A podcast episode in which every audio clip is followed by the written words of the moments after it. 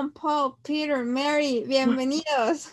que esperemos que estén muy bien y que hayan tenido una bonita semana a pesar del horroroso calor por el que estamos viviendo, por el que estamos pasando últimamente. No, qué horror. ¿Cómo está? O sea, ¿hace mucho calor allá en CDMX? Sí, ya hace mucho calor todo el tiempo, a todas horas. Está asqueroso. Está asquerosísimo, mano.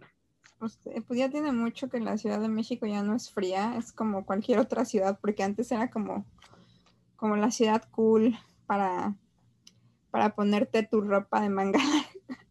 Es que antes sí teníamos estaciones, creo yo. Eh, como hace unos que 10 años dejó de haber estaciones, güey. Entonces, pues ya fue, se llamaban. Pues ahorita como que sí está respetando la temporada de lluvias, las lluvias, y ha estado lloviendo mucho, pero hay muchísimo bochorno, o sea, no, en el día está insoportable el calor. Acá también, o sea, yo no, no me da tiempo, o sea, me baño una vez al día, pero durante el día hace tanto calor que, o sea, pues no me da tiempo, estoy trabajando y tengo que lavarme la cara como cuatro veces al día del calor que hace y porque me empieza a salir mucha grasa de todo el calor que hace. Entonces también es horrible, horrible. Aparte da mucho sueño, ¿no? Bueno, a mí me pasa que si hace calor, solamente quiero estar durmiendo, o sea, de verdad. se me drena. energía, te agota, sí, también. se me drena la energía totalmente. Concuerdo, pues esperemos ustedes estén muy bien mientras nos escuchan. Si están con mucho frío, tápense y si están con mucho calor, destápense. Exacto. Igual. Disfruten, quítense la ropa, yo ando en una pijama ya súper cómoda. Este, pero pues, o sea, no estoy lista para dormir, pero me la puse porque está muy fresca. es la principal. Es la principal. Este, ni siquiera les contamos un poco del, del, tema que traemos hoy. Esperemos les interese, que lo encuentren atractivo. Y, y como todo lo que hablamos es porque a lo mejor nos llama la atención o nos gusta. Y este tema es de estudio Ghibli o Gilby, no sé, como que los americanos lo dicen diferente y los japoneses lo dicen diferente. Y pues uno como mexicana lo dice como se lee. como se le canta. que sería Ghibli. Eh, este, pero sí, yo estaba viendo ahí que los mundos en Ghibli, no sé. Eh, para los que no saben, Ghibli o Ghibli, vamos a decirle Ghibli. ¿Tú cómo le vas a decir? Yo, Gilby. Ok, Gilby, yo también le voy a decir Gilby. Es el estudio fundado por Hayao Miyazaki. Eh, ¿Quieren que les cuente un poco? ¿Quién vota porque les cuente un poco? Sí. Ya, alguien dijo que sí. Perfecto, gracias, gracias a esa persona anónima, no sabemos quién era. Entonces, para los que saben, o a lo mejor no, no ubican quién es Ghibli, em, perdón, quién es Hayao Miyazaki, les voy a dar un adelanto eh, pero ya a lo mejor con eso dicen, ah, pues no sé quién es, pero sí sé cuál es el estudio. Es de los creadores de Ponyo. Eh, se le olvida a, la mujer lo que va a. Lo que se queda en blanco. Es que, pero es que lo estoy leyendo en inglés y me quedé como que no me sé los nombres de sus películas. Una más te sabes la de Ponio, güey. Ponio, por ser, ¿eh? Kiki Delivery Service, que creo que sí se llama Kiki en español. Sí, se llama Kiki entrega a domicilio o algo así. Ajá. Este, Nausicaa, que se llama Nausicaa también, pero aquí es como Nausicaa of the Valley of the Wind. No, pues ni idea. Porcorroso, que se llama Porcorroso. Es la de los puercos esos, ¿no? Exacto. Ay, la princesa Mononoke, literal, princesa Mononoke. si hasta ahorita nada les ha sonado, chavos, pues no saben quién es Hayao Miyazaki. Oye, es muy fácil, es la de mi vecino Totoro.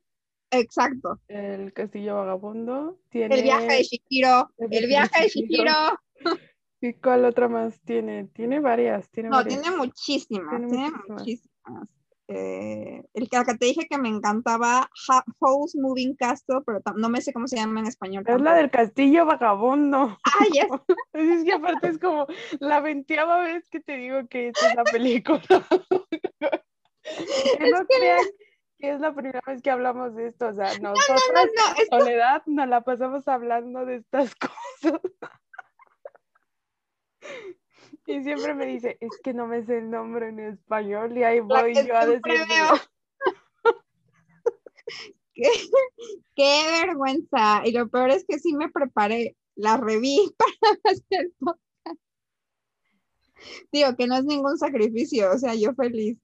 Bueno, sí, a ninguna de ustedes les ha hecho como ruido alguna de estas películas, pues me estoy segura que no van a saber quién es Studio Ghibli ni van a saber quién es Hayao Miyazaki. Pero bueno, él es el padre fundador de este estudio, casa creadora de estos animes maravillosos, que yo creo que son un hito en la historia mundial, porque además ni siquiera te tiene que gustar el anime para gustarte las películas de Studio Ghibli. Em, este señor nació en enero de 1941 y em, actualmente me parece que él ya ha tomado como un puesto más de supervisión, no tanto de creación. Su hijo es quien actualmente tiene eh, como el mando de Studio Ghibli.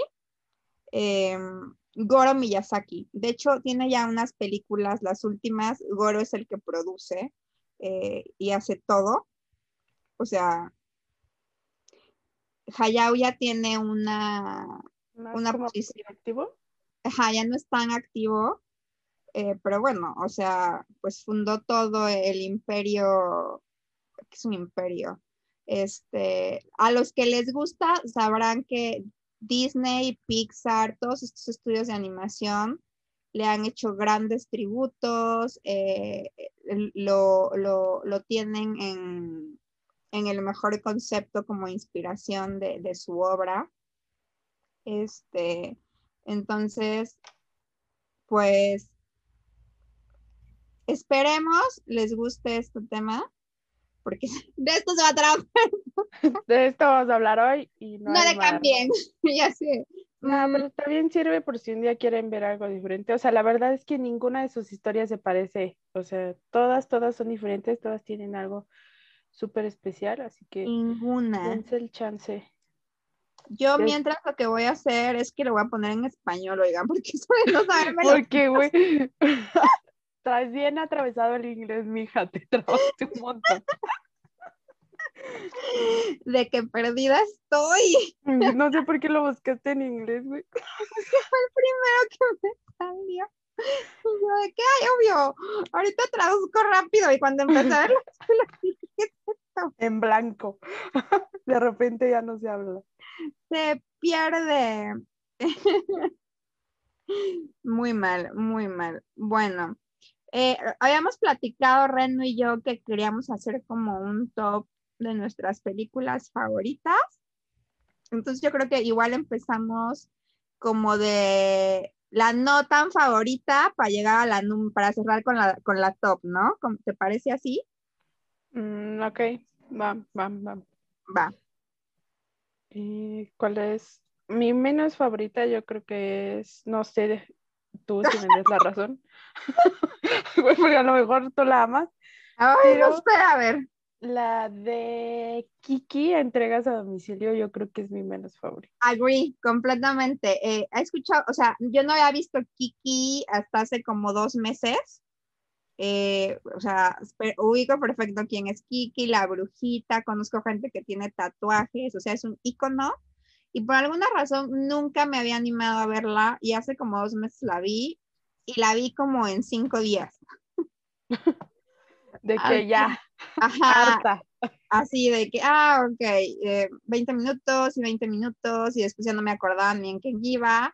Entonces cuando al final ya terminé de verla, dije, ok, es una historia cute porque es cute como todo, o sea, a ver, que quede súper claro que desde mi perspectiva, desde mi humilde opinión, todo lo que hace este hombre es arte.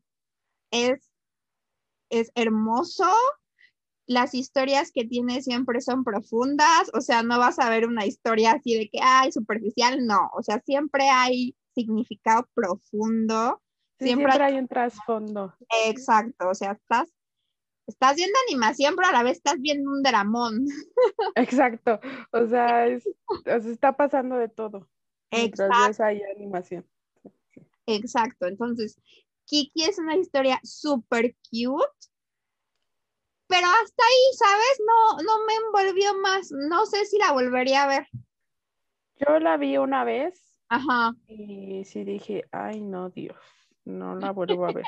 Y no porque sea mala, o sea, la verdad es, muy bonita, como dices tú. Y, pero siento que es de las que he visto, porque evidentemente no las he visto todas, de las que he visto, la que tiene como que menos mensaje. O sea, no o, o, no, o está muy oculto el mensaje, o yo no entendí, o la vi medio dormida, no sé pero eso me No, no está muy oculto el mensaje, o sea, está, es un mensaje bonito, pero nada más. Sí, o sea, nomás ahí se queda. Me pasó exactamente lo mismo que a ti. Este, completamente de acuerdo. Si alguien más este, opina con nosotros, escríbanos. Escríbanos de nuevo. Llámenos, ya voy a poner una línea. Nos vamos a poner a contestar llamadas en vivo. Ay, eso estaría buenísimo. Así de Ay, mi hermana, pero nomás estoy pensando que se necesitaría para hacer eso y ya me dio un tic, güey. No, no, no, eh, queda ciega. Mm. Empezó a se le va el ojo y la boca. Exacto. ¿Y cuál es tu otra menos favorita, mana? O sea, como en el número 9. ¿Cuál crees que iría tú? Déjame ver si esta es de Hayamuya. Susurros del corazón. Pero déjame ver si es del corazón. Corazón. Whisper of the Heart. No es de Miyazaki. No, pues sí, güey. Nombres, nombres. ¿Qué se hace? ¿Qué se hace? Esa no sé de quién es, mana. Se llama Déjate con la duda, güey. No, no, no, no, es que no es susurros. Es que, perdóname, pero estoy confundida de títulos. No es susurros en el corazón. Es que es como. El mar suena, el viento suena. El, ah, ya, ya sé, ya sé, ya sé cómo se llama. Es la de. Espera, espera, espera. Sí, hay una que se llama Susurros del Corazón pero también hay otra que se llama Puedo escuchar el mar. Puedo escuchar. Supe cuál, cuál es la que odias. puedo escuchar el. Ah, y si, si es estudio Ghibli, ok. Sí, sí es. Ok, ya aquí ya voy a poder porque sí, ya vi la fotografía. Ocean Waves es en inglés. Es que yo. Ven porque uno no debería aprender más idiomas del que con el que nació. Uno anda por la vida confundido.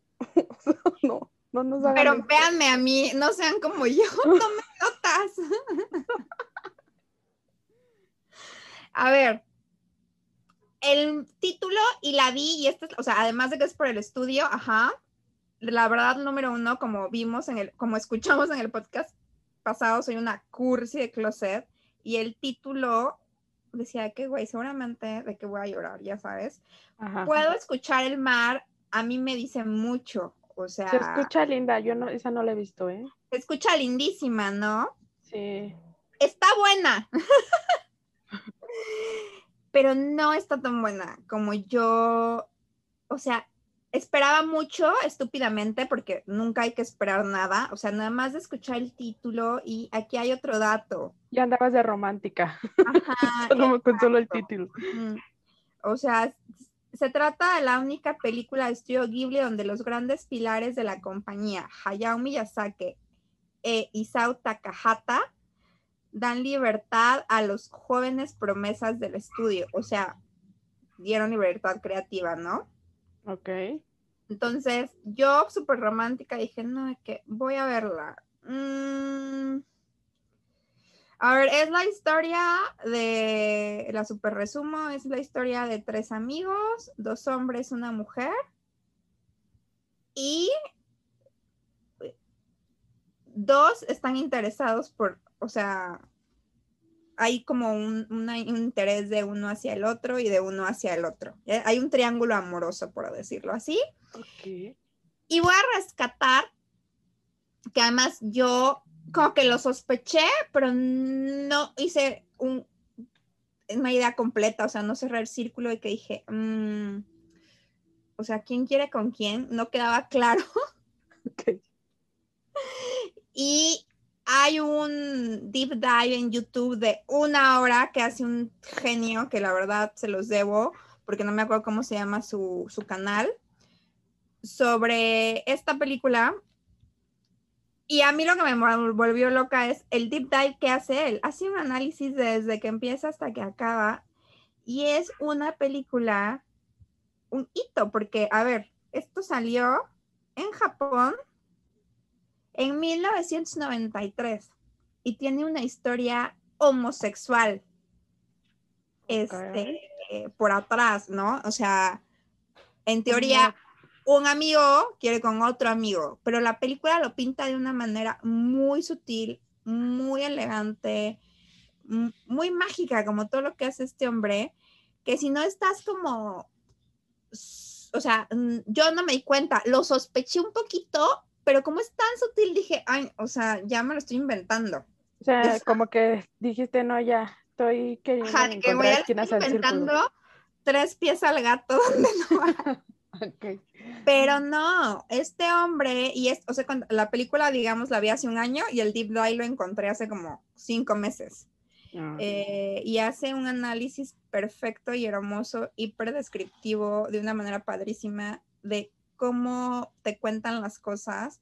Y obviamente, pues el Japón es una sociedad bastante eh, conservadora, por eso es que lo hace tan discreto. Entonces, es una película, pues, disruptiva, porque sabemos que hay mucho anime y mucho manga donde no hay géneros y se habla completamente de homosexualidad. Pero Estudio Ghibli, pues, es un, estudio que no se caracteriza por eso.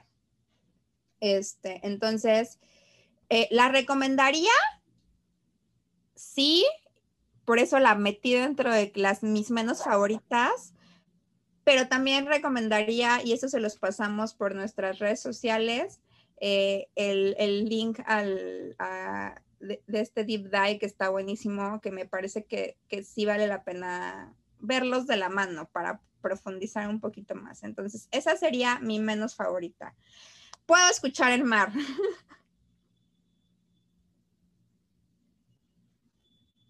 Hello, hello. Según yo desde el micrófono y estoy hablando y no. Ay, amigos, se nos cae la producción. Bueno, que está bien. Pues sí, oye, interesante, pero pues no sé, mana. La verdad no la he visto. Creo que sí está en Netflix, pero no la he visto. Sí, sí está, porque ahí la vi. La siguiente, uy, no sé yo la siguiente. ¿Estás confusa? Sí, porque ya es la, la nueve. No ya es mi preferida, porque ya me voy a la número uno. ya en la ocho, güey. No, pero hay una que es este.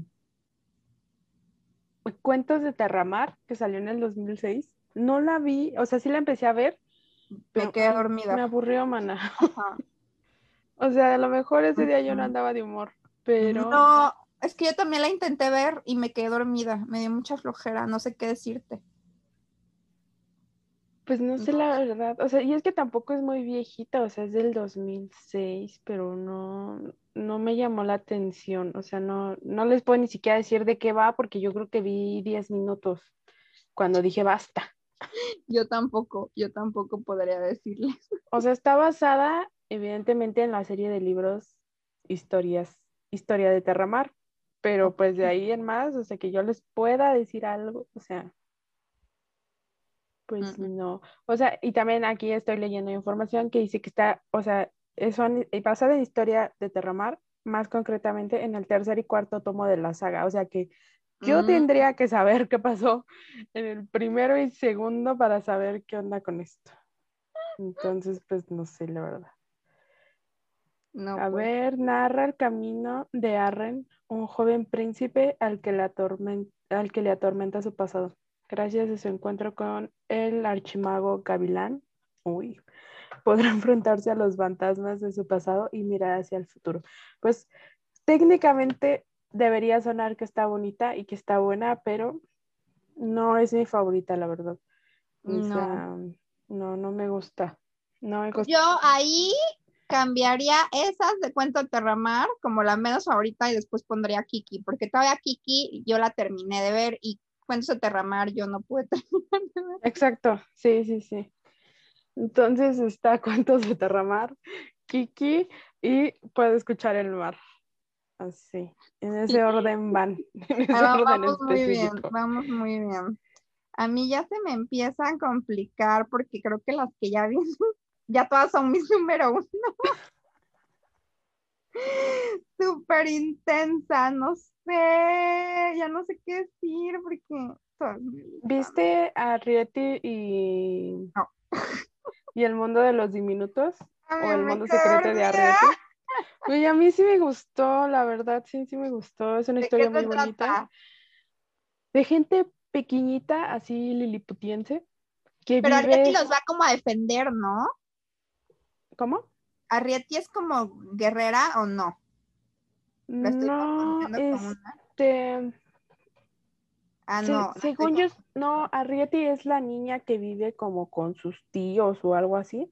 Pero es que mm. se cuenta que está en la casa y es una casa normal donde vive un muchacho. Y en la cocina, algo así, abajo, como por la despensa, hay una cajita y ahí viven esta gente chiquita. ya quiero verla. Y está muy bonita, la verdad, esa me gusta muchísimo. No es mi favorita porque está un poco larga, la verdad. Sí, ok. Este, pero está muy, muy, muy bonita. Este, pues para rápido, Arrietty se hace amiga del muchacho que vive en la, en la casa, en la casa grande, por así decirlo. Y se empiezan a ver y no sé qué tanto, y pues al final ellos se tienen que mudar, los chiquitos, porque alguien los quiere atrapar.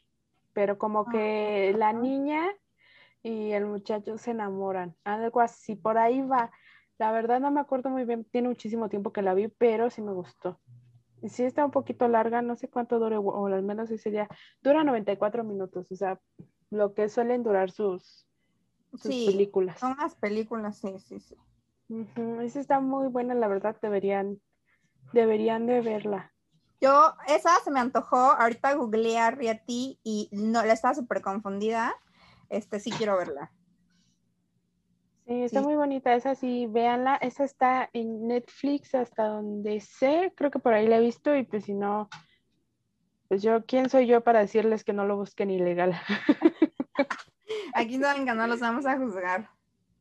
Exacto. Y esa es mi recomendación. Ok. Esa sería la sexta. Ahora sí ya entramos al top 5, mana. Aquí se van a armar los golpes. Ay, no, es que no puedo, yo no puedo, no me hagan esto. O sea, vamos a hacer un, un top 15. yo voy a poner una que. que. Este. O sea, es que sí está como en mi top 3. Es que ya todas les digo que no, no hay como de, o sea, no, ya, ya dije que las Kiki y se puede escuchar el mar son las que no me gustan tanto y ahorita ya para mí como que se me rompe el corazón decidiendo. Voy a poner una que, o sea, se me rompe pero no tanto, que se llama El regreso del gato. ¿El regreso del gato? Ajá. Uh, ¿Ese de qué va? Es de un gato. Literal. Literal. De una niña que salva a una gata bueno, ajá, salva a un gato de que lo atropella un autobús y gracias a eso se gana poder casarse con el gato porque en el mundo de los gatos él es el príncipe de los gatos. Ándale, ajá. Está buenísima, me gustó mucho, me divertí, o sea, de que también dura como una hora. Ok. Dura más. Dura Esa no la he visto, esa sí no, Está en Netflix, yo ahí la vi. La estaba confundiendo con otra que se llama Corazón de Gata, que salió, o, no, no es de este Corazón de Gata, sí, pero que, está, que es una chava, una adolescente que se transforma en gata para que le chavo que le gusta la cazón. Sí, la caricia, güey. O sea, literalmente. me gustó, ¿no? Pero no tanto. no, no está muy buena. Esta es de este Ghibli. Este. No, Hayao Miyazaki no tiene nada que ver aquí. O sea, nada más es su, su casa lo hizo, o sea, su, su compañía eh, animó, pero no es productor, no es escritor, o sea, él no metió las manos, ¿no? Asumo que como como creativo probablemente autorizó, pero no tiene ningún crédito dentro de la película, más que su estudio fue el que animó. Este, a lo mejor por eso no es tan conocida, pero yo sí la recomiendo, les digo, se me hizo súper divertida. Yo amo a los gatos, yo ya me quería que me apareciera el rey de los gatos en la noche, llorando porque no se me aparecía. Y yo así, porque a mí no me llevan al mundo de los gatos. Llévenme. Llévenme. Este, está padrísima la historia. Muy padre. O sea, realmente es eso. Una persona normal que ayuda a un gato, que es el príncipe, y, y de ahí, este, pues la llevan al reino de los gatos. Y ella se empieza a transformar en gata. o sea, llega al mundo de los gatos como humana pero conforme pasa más tiempo le van saliendo orejitas y de ahí le sale naricita y de ahí le van saliendo bigotitos. Ok, ok.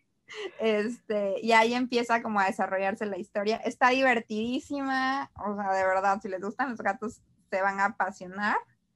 Este, el regreso al gato. Esa es toda la síntesis. Este, también, como les comentaba, tiene, tiene historia.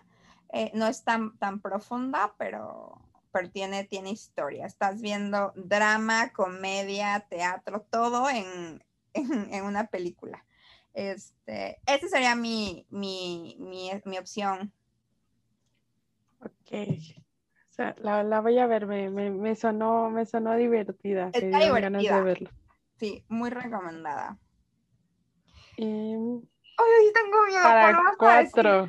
Ay, esta amistad se puede romper ahorita. Yo digo que para el 4 yo sí pondría a mi vecino Totoro, porque es muy bonita esa película. Ay, es que mi vecino Totoro. Yo no la pondría en el primero, porque sí es una película un poquito lenta, pero, o sea, yo sí la pondría. Pero es adorable, ¿no? O sea, ya cuando adorable. a jalar, ajá. sí. Está increíble. Pero tiene un mensaje súper bonito, güey, y el papá me causa mucha ternura, güey. Ay, es que los bichos todos son hermosos. Empieza a llorar, güey. Estoy llorando. De que mi sueño es vivir en el mundo de Hayao Miyazaki. O sea, de que llévame, méteme como. Llévame ahí Como un mueble. Yo estoy 100% segura de cuál es mi, mi, mi principal, güey. Por eso estoy poniendo a mi vecino Totoro en la cuarta. O sea, él es la cuarta para mí. No sé. Bronco aspira. Es que yo tengo ahí como. No, todavía no estoy segura, güey. No sé cómo, cómo voy a clausurar esto. ok. Ay, no. O sea, top 15. Ahorita va a salir en la. vamos a la 4.1 entonces. a ver, ¿cuál según tú dices que es la 4? Yo, a ver, ya saben que a mí soy súper dramática y les voy a recomendar esta película que a lo mejor a muchos no les suena o a lo mejor igual no les gusta porque es lenta y eso sí es un tragedión. Ahorita les doy un segundo porque ya se me olvidó cómo se llama. Em, es El bosque de las luciérnagas. Ok. Ok. Es. Jura que el bosque de las luces ya va, ya rota esta amistad. Hoy es el último podcast. Porque el bosque de las luciérnagas en cuarto. Ahí está tumba en las luciérnagas. no. El bosque de las luciérnagas es otra que también me encanta, te la recomendé, ¿no? Sí, de hecho sí. Que se pone el güey como una máscara de lobo. No, pero ese, no, la de la máscara de lobo que no es la de la princesa Mononoke. No, porque es de Hayao Miyazaki. Ah, sí, cierto. el bosque de las luciérnagas. Vamos a hacer un paréntesis que no tiene nada que ver con Es la tumba de las luciérnagas, malditas. Sí, a ver, hubo una confusión de mi parte como todo el podcast. El bosque de las luciérnagas es otro anime que no tiene nada que ver con Estudio Ghibli, pero también lo recomiendo mucho. Está adorable, véanlo. Ok, ya que terminé ese anuncio, voy a pasar a la tumba de las luciérnagas. Ok, esta película no la recomiendo si están deprimidos. No la recomiendo si están tristes porque es muy fuerte. Esto sí es un drama completamente. No tiene comedia, no tiene doble sentido. O sea, es un drama que se centra en terminando la guerra con Japón. Supongamos que es como la Segunda Guerra Mundial, que Japón pasa por eh, muchísimos problemas, pobreza extrema, falta de alimentos, falta de suministros, eh, miles de familias separadas.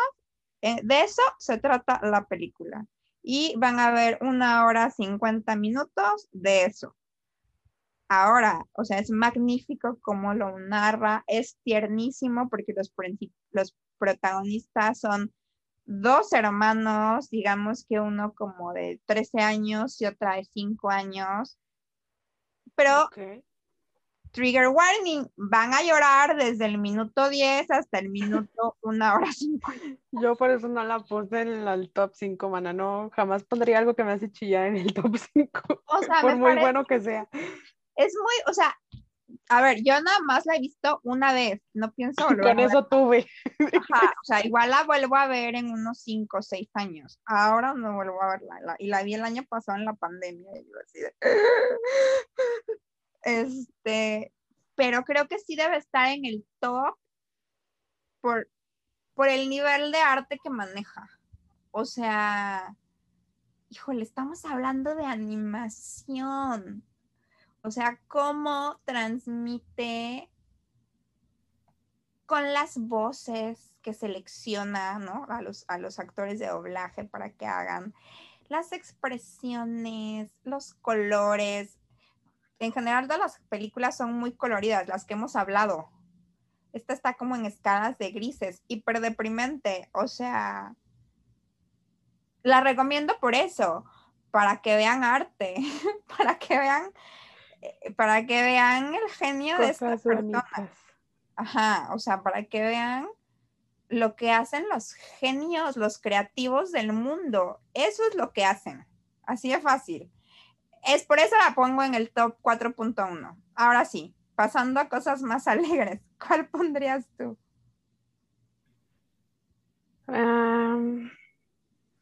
pondría, este, estoy pensando, Ana, porque ya estoy entrando en conflicto. Ah, te lo dije, te lo dije. Este, yo creo que pondría... Mm,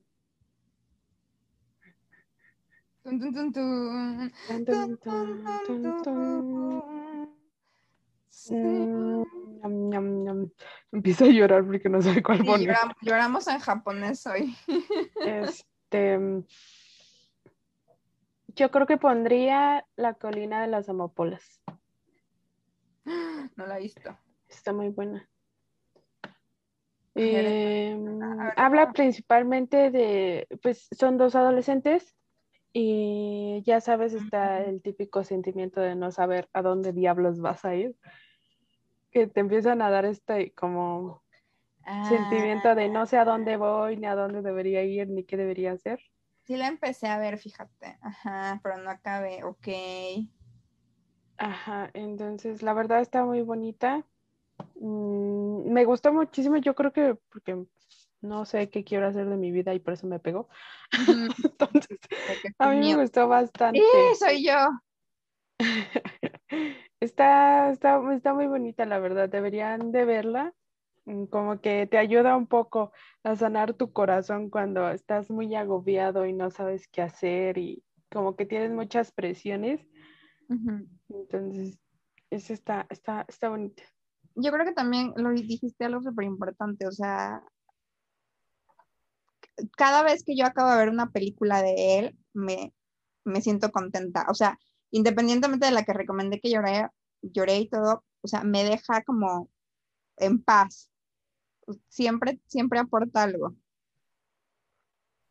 Sí, sí, todo el tiempo como que al final de la película te da cierta paz. Exacto. No importa cuál sea, o sea, hasta las que dijimos que no nos gustan, al final cuando las terminas de ver te da cierta paz.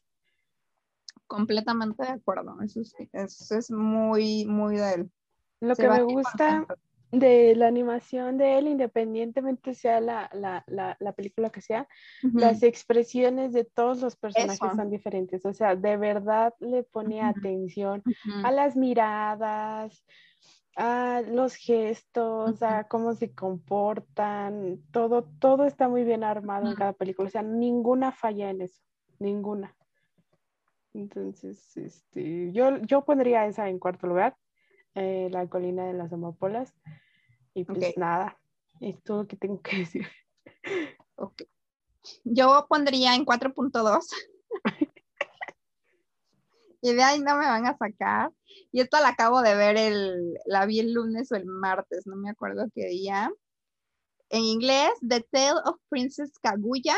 En español, El cuento de la princesa Kaguya. Está en Netflix también. Aquí la, aquí la animación es completamente diferente a lo que nos tiene acostumbrados Yo Ghibli. No sé, porque no sé de animación, pero me parece que no es digital. Eh, a quien les importa esto, que para mí en estos momentos ya es irrelevante porque sabemos que son como generalmente siempre comprados los Oscars bueno, esta película ganó en el 2013 el Oscar a la mejor animación, eh, pero eh, también es un drama, pero tiene comedia. También tiene como tres musicales que, no sé, yo también siempre acabo llorando en los musicales. Y no son de llorar, pero como que ya sé lo que va a acabar y me da tristeza. Ahí vas.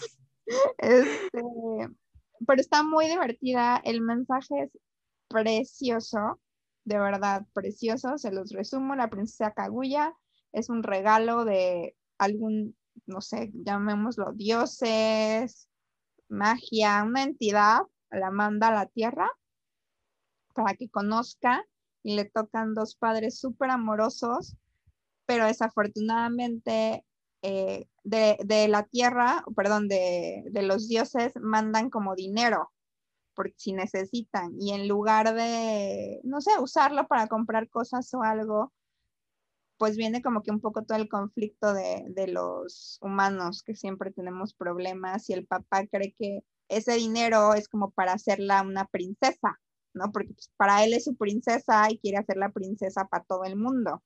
Ok.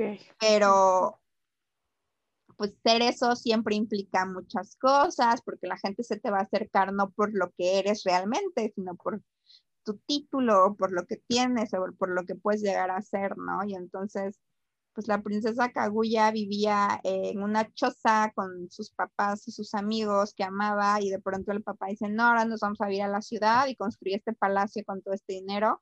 Y, y pasa de convivir con los animales y la naturaleza, estar encerrado en un palacio donde no ve a nadie, ¿no?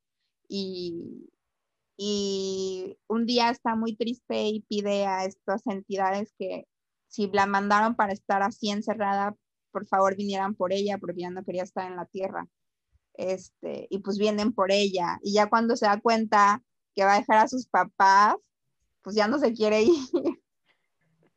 Ok, le entra el sentimiento. Siempre Ajá, pero o sea, así se las cuento muy básica, pero está padrísima, la verdad. El soundtrack está padrísima, como canta, todo. Entonces, se las, se las recomiendo. ¿Se las, las recomiendas ampliamente? Ampliamente, véanla, está padrísima. Ay, ahorita que estaba viendo algo, también les quiero hacer una recomendación, eh, porque estaba viendo que en inglés la voz la hizo Anne Hathaway véanla en el idioma original.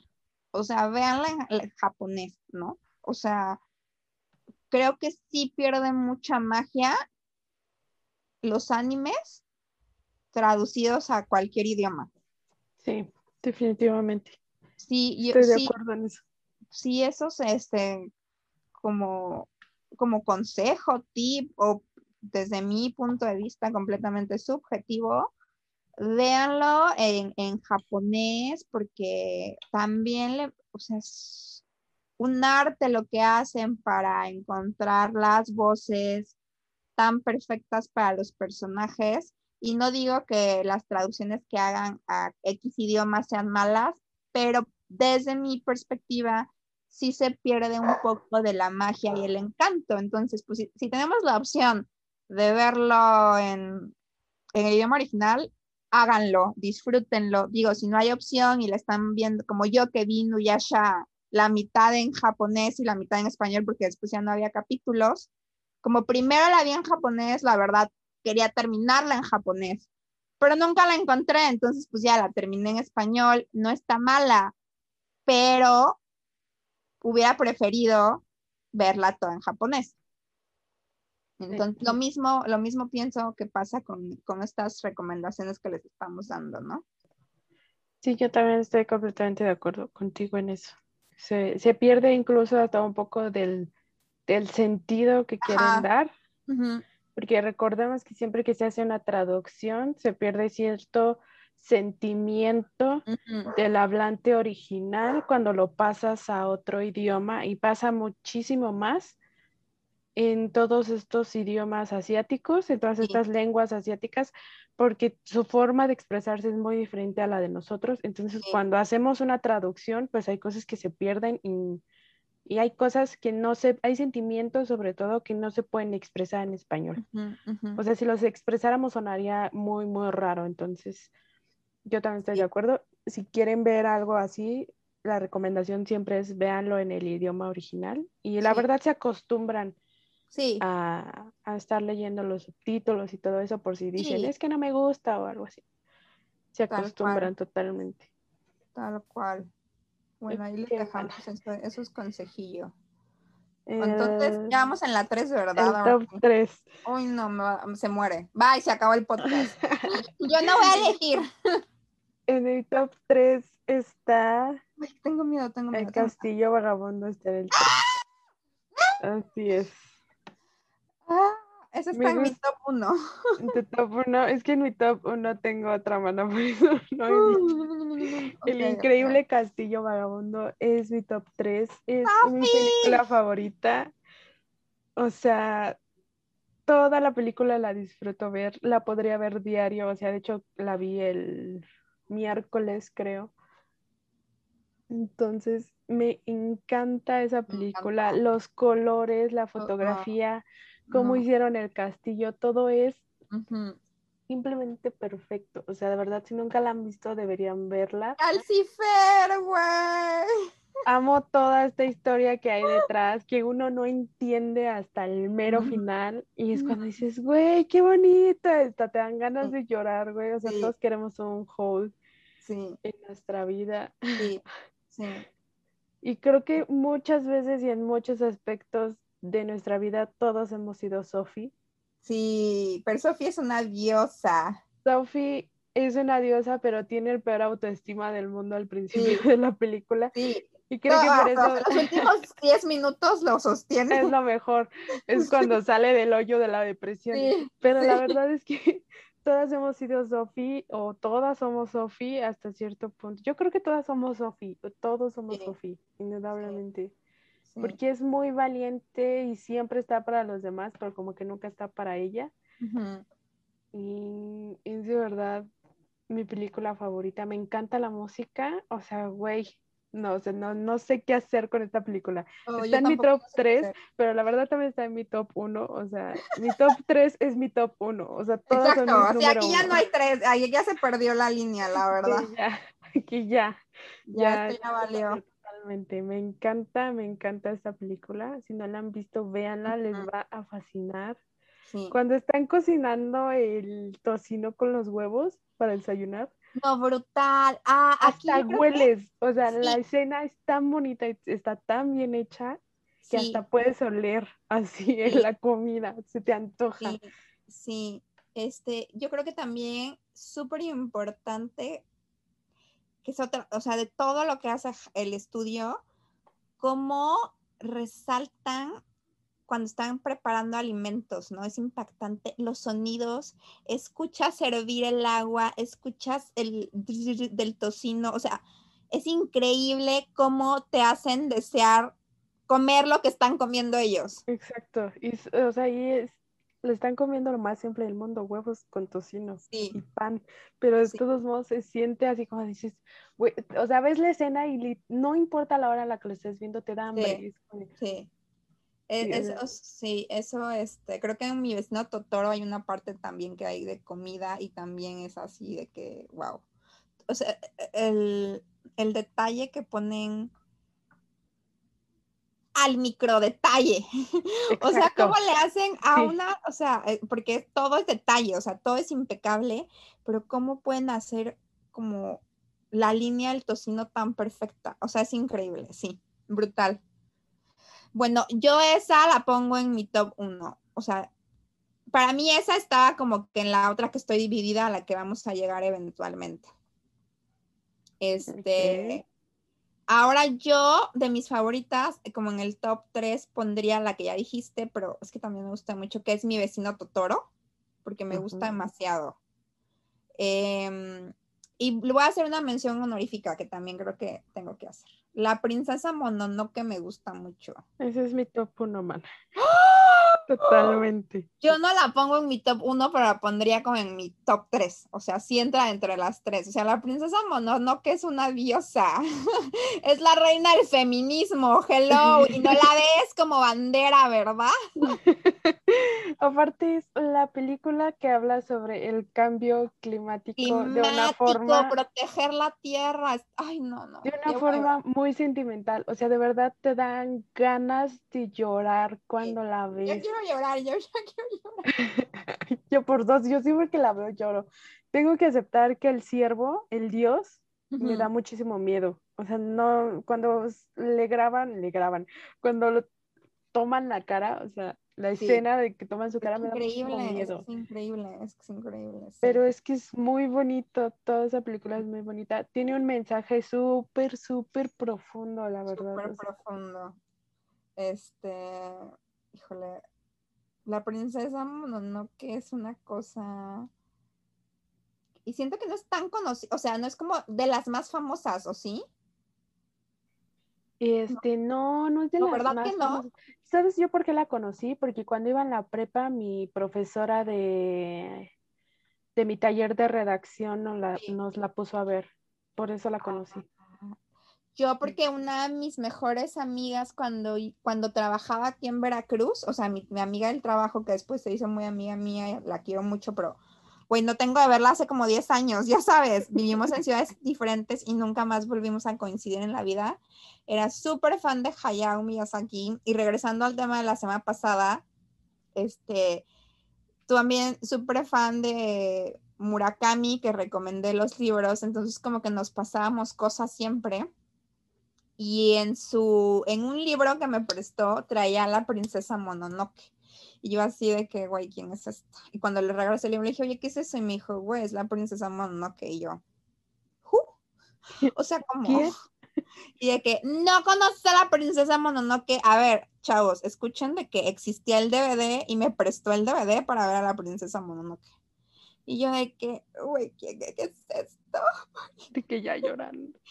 ajá, y este, de ahí súper fan de todo pero siempre que hablamos de, o sea, que escucho, ¿no? Miyazaki o Studio Ghibli, me duele que la princesa Mononoke no sea tan conocida. Debería ser más conocida. o sea, yo creo que está en su top 3. o sea, tratando de ser objetivas, sin nuestros gustos, que está adelantada a su época. O Totalmente, porque ¿de qué año es la princesa Mononoke? De, 1997, güey. O sea, güey, yo tenía un año de haber nacido cuando salió esto. Oh my god, ya tenía como 12. Ay, no, cállate, ¿cómo vas a tener 12? Este, a ver, pero salió en el 97. Probablemente ustedes, generación Z que nos escuchan, no sepan qué es eso. No sepan que existió ese año. A ver, les voy, o sea, tres puntos, símbolo del feminismo. O sea, la princesa Mononoke ya era una mujer independiente, libre, autónoma en el 97. O sea, la mente de este hombre está cañona. Y además, ahí te va, el cambio climático nos va a matar a todos, se va a los animales y sin animales no hay vida, sin plantas no hay nada en el 97. Exacto, eso es, eso es muy fuerte, eso es muy, muy fuerte. O sea, yo creo que si todos viéramos esta película seríamos más empáticos. Sí, yo también creo que sí, es, es mandatorio que la gente vea este tipo de cosas para empatizar, para crear conciencia entonces, la princesa Mononoke para mí entonces está en mi top 3 y en tu top 1. Sí, exacto. Para mí es mi top 1 porque aparte Es que creo que estamos muy acostumbrados a escuchar del cambio, del cambio climático ya con un poco de hastío, ¿sabes? Ajá, ya, ya, ya otra vez. Pero esta película lo hace muy bien, o sea, en ningún momento piensas, hay otra vez este tema, o sea, jamás o sea, como que te involucras realmente y tomas en cuenta pues las dos partes, o sea, la parte de la naturaleza y la parte de los que viven en la ciudad esta que se la pasa echando humo. Sí. O sea, que es, es, es, muy fuerte. También creo que es la película más larga que tiene este, este estudio. Dura ciento, 134 minutos. Está larga, pero la verdad es que no se siente. No, ¿a poco? Dura. Ah, yo sentí que duró como media hora. Es que está muy buena. no, dura 134 minutos. Pero, o sea, cada minuto lo vale. No lo sientes, no lo sientes. No lo sientes, no lo sientes para nada. Para nada. Ok. Ok. Ay, se desmaya. Interferencia. Ya debe, ser. me morí. Debe, debe ser. Ok, hermana. El número dos que también va a ser mi número uno. A ver, ¿cuál tienes tú? Ya, lo tengo que decir. El viaje de Shihiro. totalmente de acuerdo, sí. Es que el viaje de Shihiro te cambia la vida. totalmente, totalmente. Perdón, pero no te gusta el viaje de Shihiro, este, desaparece el planeta. me replanteate lo que estás haciendo de tu vida. Sí, o sea, replanteate, debo existir, eh, ¿qué hago con mi vida? Eh, soy humano, o sea, digo, I'm sorry, pero si no sabes qué es el viaje de Shihiro, ponte a verla ahorita. Por favor, está en Netflix. Ni siquiera, o sea, es que, ¿qué, decir? siento que no puedo hacer una premisa porque todo es magia y no sé, o sea, estoy tan emocionada que no sé qué decir. Así se los digo. Es que la sola película en sí es muy bonita, tiene un mensaje muy fuerte también. Y si nos ponemos locos a rebuscar, la película tiene un mensaje súper, súper fuerte. Muchas personas dicen que habla sobre la trata infantil, o sea, es un tema muy fuerte, pero... Ay, güey, no sabía esa teoría, oh my God. Eh, el Hayami nunca ha dicho si sí es cierto o no, pero muchos fans, o sea, si te metes ahí como que a googlear, te sale que la película justamente habla de eso, de la trata infantil, de la prostitución infantil, por muy feo que suene, que técnicamente habla de eso y que por eso es una casa de baños, o sea, para quien no la ha visto es un sauna ah. totalmente. Y es esto. Ajá. Es esos son temas muy fuertes, la verdad. Te digo que Hayami nunca ha dicho si sí o si no. Le han preguntado muchas veces, pero pues creo que nunca, nunca ha respondido concretamente acerca de eso. Pero si dejamos eso de lado, o sea, si nos vamos más por el tema del que se trata la, película, como más ambiguo, sí. tiene un mensaje muy bonito. O sea, todo es una belleza. Y también la comida es lo mejor, como la describen. Como, bueno, cómo se ve. Ay, se antoja un montón. Yo creo que la escena más fuerte que hay en esta película es cuando los papás de Chihiro se convierten. Ay, que están traga y traga. O sea, pero hasta como que te da asco. Asco, o sea, Los empiezas a ver comer y es totalmente lo contrario a lo que sientes cuando ves la escena del castillo vagabundo, cuando ves esta escena dices, ay no, qué asco. esas veces que dices, ya no quiero ver esto, pero como que el morbo te gana. Sí. Totalmente. Voy a dar un tip curioso que acabo de leer ahorita que también, es que, I'm sorry, pero se tiene que decir. El viaje de Shihiro era la película más taquillera de la historia en Japón hasta el 2016. Y quiero que adivines quién le quitó el, el récord. Ay, no sé. Tu nombre, Kimi no Nawa. Kimi no Nawa, que es de un estudio coreano. Kimi no, Kimi no Nawa. Nombre, your name. Sí, your name. Yo siempre, yo siempre tengo la maña de decir los títulos en el idioma original y siempre ando, ¿te gusta Kimi no Nawa? Y cuando me voltean a ver con cara de, ¿de qué me hablas? Ya, les, ya se los digo en español o se los digo en inglés. Tengo ese problema. Cuando voy al cine hago eso, güey. me da mucha pena. Yo quiero las películas en inglés. Qué risa, güey. Han creer que soy una mamona insoportable, pero no, tengo un problema en la cabeza, discúlpenme. No es por payasa, no es por presumir que sé hablar inglés, simplemente se me sale así, sin querer. Qué risa. ¿Qué? Kimi es mi película favorita, por toda la eternidad. Yo la vi por ti. Yo la vi por ti. Sí, ¿te acuerdas que antes de la pandemia la banda sonora, bueno, no la banda sonora, porque de hecho es una banda de rock. Íbamos a, a, ir a verla. Vamos a ir a verlos. Ya estábamos viendo ahí cuánto costaba el boleto y todo. Maldita pandemia, güey, maldito COVID. No me acordaba de eso hasta, hasta en este momento, güey. Sí, los íbamos a ir a ver. Iban a estar en el lunario, ¿no? Una cosa así, era un lugar chiquito. Sí. Qué triste, mana, qué triste, ya me acordé, ya me puse sad. También así lloran, lloran en japonés hoy. Crazy in Japan. Ah, ok. Ya, tú ya acabaste tu top, ¿verdad? Sí, porque la mía, la número uno es la princesa Mononoke. Ok, entonces, a ver, yo tengo el castillo en el viento como o sea, la que se me parte el corazón es El Castillo en el Viento con Ponio.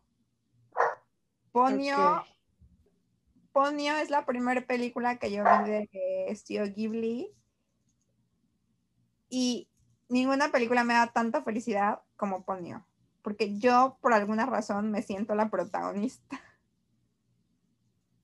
Me siento Brujilda, me encanta el niño, me encanta cómo ella lo ama y lo acosa. No sé.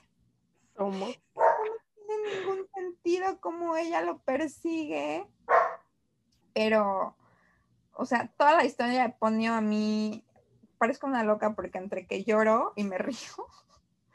Y en realidad no hay que llorar porque no, no tiene ninguna parte triste, pero Ponio para mí es lo más que he visto en mi vida.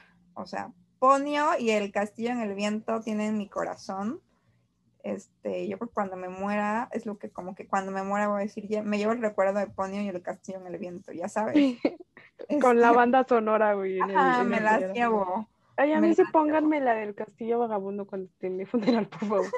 Que amo esa película. O sea, yo me siento totalmente Sofi todo el tiempo. O sea, la mitad de mi vida me he sentido Sofi como un 10% de mi vida me he sentido Sofía al final de la película, entonces yo sí necesito que me pongan esa canción.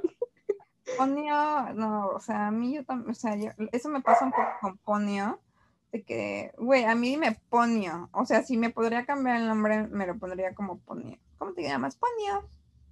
Me encanta, no sé por qué Ajá, me encanta. Y me encanta más que el viaje de Shihiro. Y, o sea, de que el viaje de Shihiro la amo también y la tengo tatuada, o sea, que me la llevo. Pero Ponyo tiene una conexión conmigo que no la puedo describir.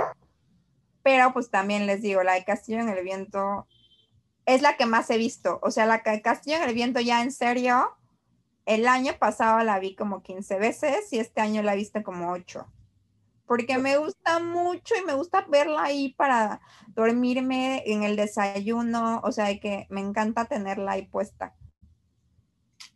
O sea, de fondo. De fondo, pero después luego así me pongo tranquila a verla bien, toda, como si nunca la hubiera visto, ya sabes, y todavía me sorprendo. Así que me emociono todavía, o sea, después de verla tanto tiempo, tantas veces. Entonces, ahí, ahí cerraría, pues con eso cerraría. La verdad es que no tengo nada más que decir. Eh, el año pasado, o este, a principios de este año, se abrió el parque temático Studio Ghibli en Ay, Japón. sí, quiero ir, por favor, vamos, mana. Yo también. Ese es como mi sueño. Eh, así como la gente, mucha gente se que, que mi sueño sea Disney.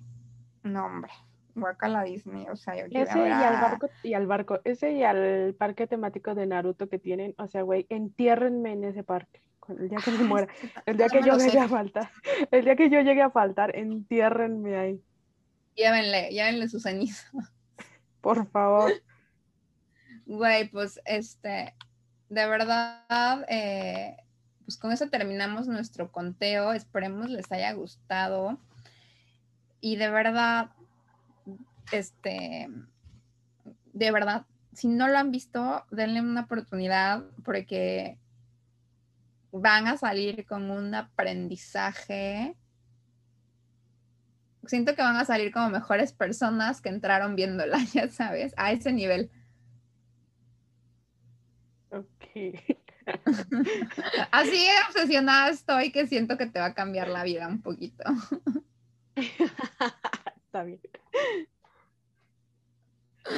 Es que siento que a veces el poder de las, o sea, lo mismo, lo que es como que películas y música tienen un poder increíble sobre los cambios de humor de las personas y a mí me ayuda mucho, entonces, o sea, yo sí siento que si estoy pasando como una mala tarde y pongo algo así, que ya sé que me va a dejar de mejor humor, está padrísimo. Sí, totalmente. No sé, yo yo soy de la idea que todos deberían de ver todas las películas, no solo las que nosotros seguimos, porque evidentemente nosotras tampoco hemos visto todas. Todas, claro. Pero sí deberían de verse todas, porque aparte es algo muy diferente, o sea, les repetimos que ninguna historia se parece a otra. No. Yo la primera que la primera película que vi de Studios Gilby fue El viaje de Chihiro y me enamoré por completo y la segunda que vi fue El castillo vagabundo. Entonces, ah, esa fue la primera. Sí. La primera que vi fue la del viaje de Chihiro. Me acuerdo que la acabé de ver y me gusta muchísimo la película. Y una amiga me dijo, está muy triste la película. Y yo, ¿por qué? Porque ellos dos no se quedan. Y me dice, porque ellos dos no se quedan juntos y ya casi llorando. Y yo, güey, creo que vimos películas diferentes. Ajá. creo que tú fuiste la que no entendió de qué iba esto. bueno, yo así tan obsesionada estoy que yo me fui a cortar el cabello como Haku mi corte que tuve hace como un año fue por Haku. Júramelo, mana.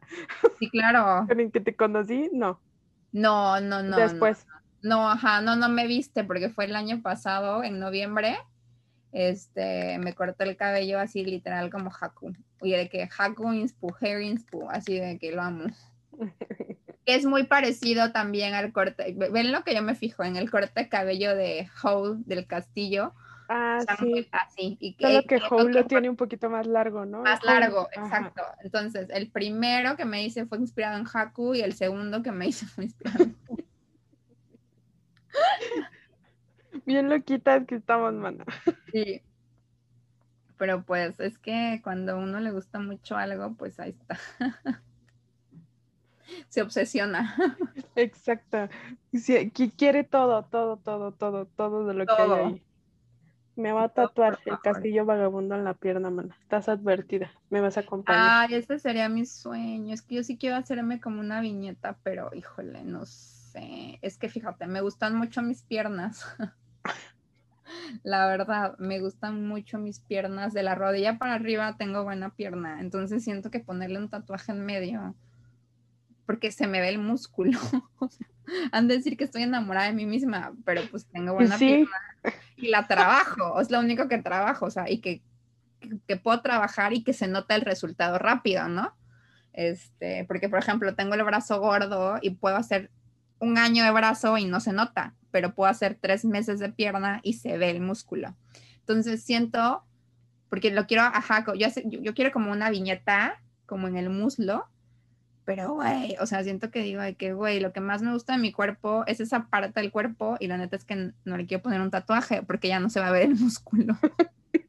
ya no va a ver tan fashion como que póntelo en la pantorrilla, mana. Ajá. Tienes más pierna.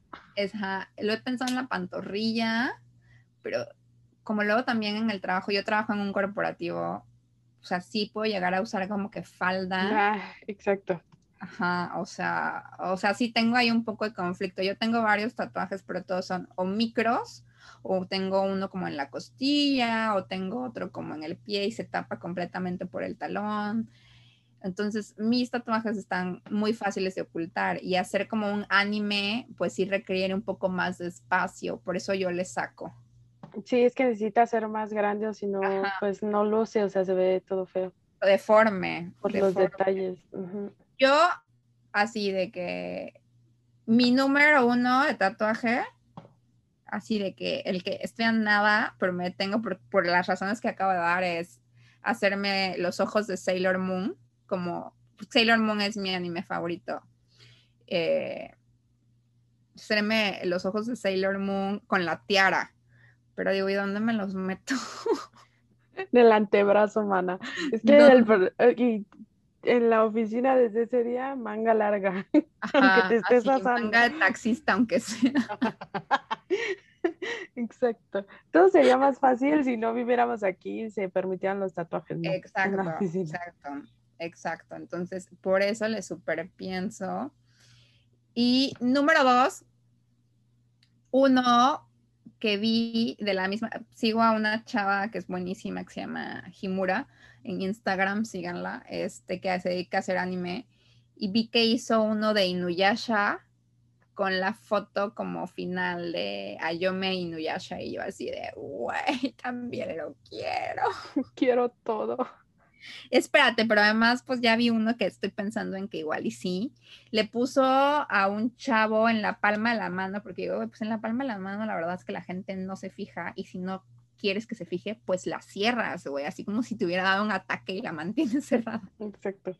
Y le puso en la palma de la mano el Kimi no Nawa, así con los mm. caracteres japoneses. Y yo ve que, ok, me lo robo. Renata va y se raya ahorita en este mismo momento. Así, te lo voy a mandar por Instagram para que lo veas. Sí, perfecto. Este, y siento que ese al día de hoy sería como el que me podría hacer más próximo, pues porque va a ser en la mano y la voy a tener cerrada, o sea, punto. Los otros la verdad, la Inuyasha no creo hacérmelo, porque ya sería como que mucho tatuaje y tampoco es mi meta tener tantos. Este, pero el de Sailor Moon, a ver, o sea, es que el Sailor Moon estoy obsesionada de que al día me meto a ver el que quiero. pero, pero regresa lo mismo de que, ¿y dónde me lo pongo? ¿Y dónde me lo hago? Sí, ah, sí. ¿Dónde? Es que también es un riesgo porque o sea, sí hay que buscarle bien quién te lo va a hacer para estar seguro de que no te va a acabar ahí una porquería, pues, porque después para quitártelo, sí, y dicen tapártelo. Dicen que duele horrible y que sale carísimo quitártelos. Sí, entonces siempre hay que tener bien en cuenta qué es lo que no se va a hacer. No importa lo que no se vaya a hacer, piensen bien las cosas. Pues yo, yo aquí viendo tatuajes del, del castillo, man, a ver cuál me voy a poner. Ay, te amo. A ver, te voy a mandar este a la que mm, a la que sigo, pero además este además estoy, prendí la tele y al que le guste Sailor Moon, el 2 de junio van a estrenar Sailor Moon Eternal, la película de que ya quiero que sea 2 de julio. O sea, ni siquiera voy a trabajar, voy a poner a verla. Ya estás lista, lista para verla. Por supuesto que sí, que ya sea 2 de julio. Mira, te mandé el que quiero. A ver. Pero, o sea, eso yo creo que son como 10 centímetros de alto. Ese problema. Y otros 10, no es un cuadro. Ay, pues no sé yo. Oye, pero esta, ¿dónde está? ¿Dónde tatúa? Ahí ya en buscando. CMX, en CMX está. Está en CMX que además ya hablé con ella y todo, o sea, ya cotizaste. Sí, ¿Por qué no te lo dicen en las, en las costillas, mana? O como el que tiene Rihanna, que lo tiene como que entre las, en el pecho, en el esternón. Ajá. Ahí se vería también bien. Ay, no, sé. Es que, ahí viene lo que, o sea, es que digo, güey, yo sí lo quisiera en la pantorrilla, porque el chiste es que quiero que la vea, la gente vea que traigo a Sailor Moon. En la parte de atrás, ya sabes, como abajo de la rodilla, ahí se Ahí, ahí estoy pensándolo, pero, o sea, lo estoy pensando porque le sigo sacando, porque digo, ay, o sea, es que donde me lo vean en el trabajo sí me corren. Y la neta es que no quiero perder mi trabajo por un tatuaje. Es que ese es el problema. Uno se arriesga mucho, man. Mm, sí, o sea. ¿Cuánto te cobra por hacértelo? Como seis, porque lo diseña. No hace ningún tatuaje igual. Ok, ok. Sí, lo hace. También tiene tatuajes de nana. De, todo. Viste, Abela, o sea, soy su fan. Y la conocí porque, no sé si te enseñé que me puse unas uñas de acrílico y la chava que me las hizo también se dedica a hacer como su course, a hacer anime o diseños así increíbles a pincel. Y de ahí pues en uña acrílico, ¿no? Este, y me hizo así una mujer increíble de una diseña, de una artista japonesa. Y eh, traía, o sea, ella está toda tatuada y yo de que, guau, está increíble tu tatuaje. Me dijo, ah, sí, ella es mi amiga. Y ella me la recomendó y me pasó el Instagram. Y ya desde ahí obsesionada de que necesito, quiero. Soy tu fan. Ocupas. Ajá. Tiene todo. O sea, y ese es su core. Ella solo es cosas de anime, nada más. O sea, si le pides otra cosa es de, no, pues I'm sorry, no lo hago. I'm sorry for you. Pero estoy viendo que casi, o sea, tatúa más como que en blanco y negro, ¿no? Sí, de hecho, creo que solo es en blanco y negro. no le he visto como muchos de color. A mí me encantan los de color, pero el problema de los de color es que después hay que irlos a retocar. A retocar. Sí. Yo a mí no me gustan tanto porque, o sea, creo que a lo mejor en otras personas, pero es que en mi color de piel, la verdad, los colores no se ven. Pero tienes de color, ¿no? Tienes en la muñeca el, Ajá, un corazón. Pero, güey, o sea, ya lo ves y parece de gris y era rosa. Ok, no, güey. No se ve gris. Yo lo veo todo grisáceo, digo, me da igual, mide menos de un centavo, o sea, es más chico que un centavo. Sí, está chiquitito. Ajá, está súper chiquito y te digo, tengo otro en el pie del mismo tamaño y el que tengo un poquitito más grande, pero tampoco está tan grande, es lo que tengo en la costilla, pero pero eso ya fue. O sea, ahora quiero anime, es lo de hoy. Vámonos, vámonos, Recio. Sí. Man, ahora que me paguen me voy a perforar la oreja. Pues yo me perforé y ahí te encargo que se me infectó, pero es mi, o sea, es mi piel. La verdad es que es la tercera vez que me perforo el... Ay, no me acuerdo cómo se llama esa parte de la oreja, pero es como lo que tenemos afuera. Mm, sí, sí, sí, sí, sí, sí. Es, como la donde se recarga el audífono, ¿no? Por así decirlo. Exacto. Este. Y la primera vez me lo hice en Estados Unidos. Y ahí les encargo la infección que me dio como al mes, de que me andaba muriendo. Muriendo. De que ya no te veíamos por acá nunca. No, así calentura de ni siquiera me podía mover. Y además eso se atoró y fue un problemón sacarlo pero ese siempre ha sido mi sueño, ¿no? Entonces me lo volví a hacer como a los dos años en la misma oreja, que después me enteré que se hace cicatriz, entonces no se debe de volver a hacer en la misma oreja. Me lleva el diablo. Pues en la misma oreja me lo hicieron. O sea, ahí sí duré dos días, no aguantaba, o sea, me punzaba, me punzaba y yo solita me lo quité y dije, no, güey, me duele mucho pero estamos hablando que eso fue hace como siete años y después hace como cinco. Y ahorita en la pandemia, en junio, me fui, estaba yo en la casa y me fui ahí a un lugar que perforan en la Condesa. me lo hice feliz de que te dicen que al mes ya está súper bien. Yo llegué como al mes y medio de que, ah, o sea, no lo puedo creer, al fin ya se me hizo mi sueño realidad. Un mes, 15 días, así de que amanecí con una bola. Sí, me, acuerdo que me dijiste que te dolía. Creo que hasta me mandaste foto de algo así. Ay, no, no, no, no. Y, luego se me estaba haciendo cicatriz como queloide. Ya saben que sea como gruesa. Sí, Está creciendo sobre el arete. Pero, o sea, les juro, porque, o sea, lo estaba cuidando porque ya tenía unas experiencias muy malas. Lo super cuidé, seguí, eh, seguí este, todo, lo revisaba en el espejo. Y de una noche a una mañana amanecí con un tumor en la oreja. De que la bola ahí. La bola. Entonces yo ya, honestamente que por ahora yo creo que va como la vez pasada, en unos cuatro años lo vuelvo a intentar. Porque pues se vuelve trauma, porque una es tirar el dinero a la basura y no es nada barato irte a perforar en, lugar bien y que la joyería que es de oro y de metal y no sé qué, o sea, me acuerdo que la pieza me costó como 1500. Sí, porque si no, luego lo que pasa es que si no te la pones bien, pues se te anda cayendo la oreja por no usar buenos aretes. Exacto, entonces yo ahorita ya voy, llora, llora en mexicano ahora porque se acordó del dinero que perdió.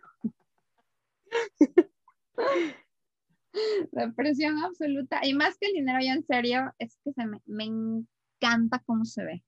O sea, el, el piercing para mí ahí se me hace la cosa más cool, con onda. O sea, siento que te ves ya arreglada contra el piercing. me da mucha seguridad, o sea, como que me sentía increíble. O sea, la chica más cool del planeta con mi piercing. Pero pues no me duró más que un mes de pandemia. O sea, nadie, ni mi abuelita me lo vio. Ay, no, mana, no. Qué triste. Qué triste. Qué triste tu caso. Ay, no. Pues bueno, mana. Algo más. Pues, y siempre hacemos lo mismo. Empezamos con algo, terminamos con otra cosa. Por esa hablamos de nuestros traumas, de qué nos queremos tatuar y qué nos, en qué nos queremos andar haciendo piercings. Este, ¿algo más que quieras agregar, mano? No, pues ya lo más, más divagación, perdonen. que aguantaron hasta ahorita, God bless you. Los amamos con todo el corazón por aguantarnos. Eh. Pues muchas gracias por escucharnos y darle una oportunidad a las recomendaciones, a, Hayao Miyazaki, a Studio Ghibli, regálenselo, eh, disfrútenlo y, gracias por acompañarnos eh, en un podcast más. Exacto. Muchísimas gracias por estar aquí con nosotras y por seguir estando con nosotras. Se ponía a llorar. Los amamos muchísimo. Espero que tengan un muy bonito inicio de semana. Igual, sí, pásenla bien. Y pásenla muy bien. Y pues nada, no tengo más que decirles que nos sigan en nuestras redes sociales.